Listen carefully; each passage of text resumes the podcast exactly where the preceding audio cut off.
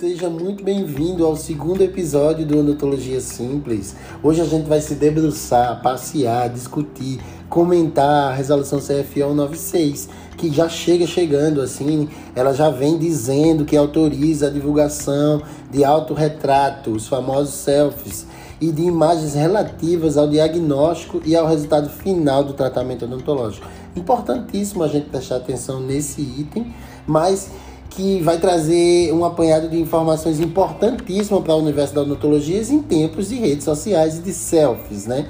Então, considerando que o direito à violabilidade da imagem é regulamentado na Constituição Federal como garantia fundamental e que o Código Civil Brasileiro, no artigo 20, regulamenta a possibilidade de disponibilidade desta garantia por terceiros perante a autorização prévia e expressa de utilização por quem de direito. Isso aí já fica muito claro que não é qualquer um que pode ali divulgar essas imagens ou esses conteúdos sem autorização prévia de quem de direito, não é isso?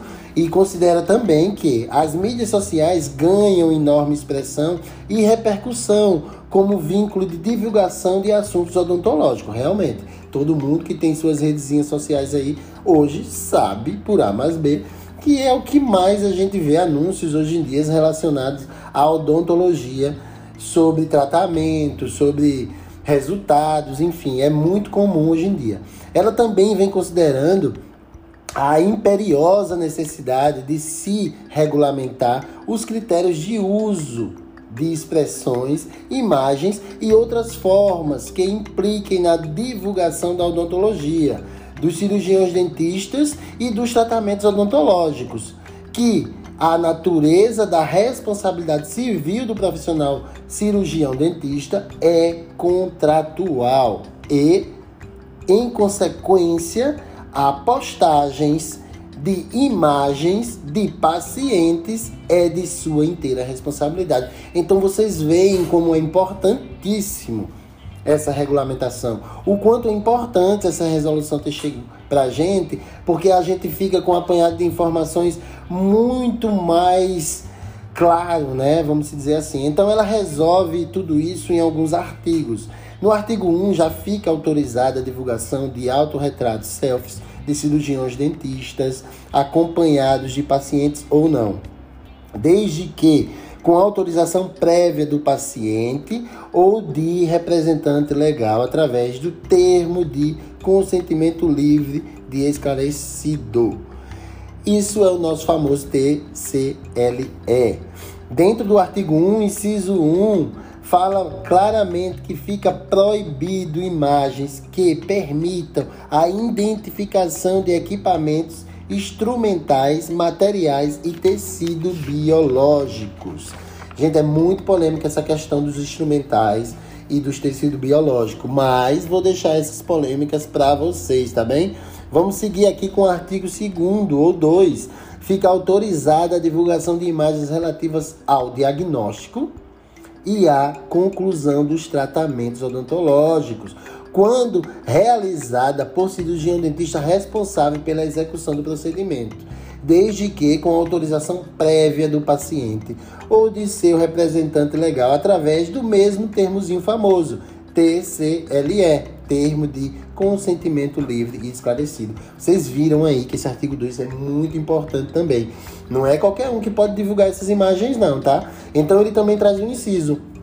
Continua proibido o uso de expressões escritas ou faladas que possam caracterizar o sensacionalismo, a autopromoção, a concorrência desleal, a mercantilização da odontologia ou a promessa de resultados. Gente, por favor, não pode. Então, é muito claro, é tudo muito simples. Vamos seguir. No seu artigo 3 fica expressamente proibida a divulgação de vídeos, imagens com conteúdo relativo ao transcursor ou à realização dos procedimentos exceto em publicações científicas. Ah, eu sabia que vocês iam dizer, como assim? Eu vejo os cursos fazerem isso aí, claro, né?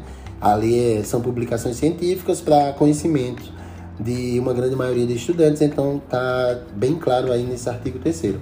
O artigo 4 em todas as suas publicações de imagens ou vídeo deverão constar o nome do profissional, seu número de inscrição, sendo vedada a divulgação de casos clínicos de autoria de terceiro. Gente, autoria de terceiro, vedado, não pode tá em vários artigos aqui, né? Desde o 1 a gente já vem falando disso.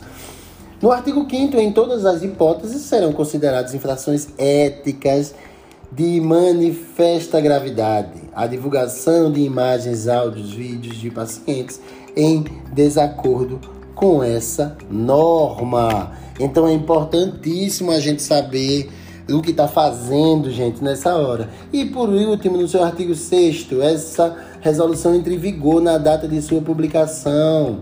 Então, nos dias que vos falo hoje, essa publicação já está em vigor. Então eu agradeço muito por vocês estarem aqui, fico muito satisfeito. E vamos até a próxima resolução.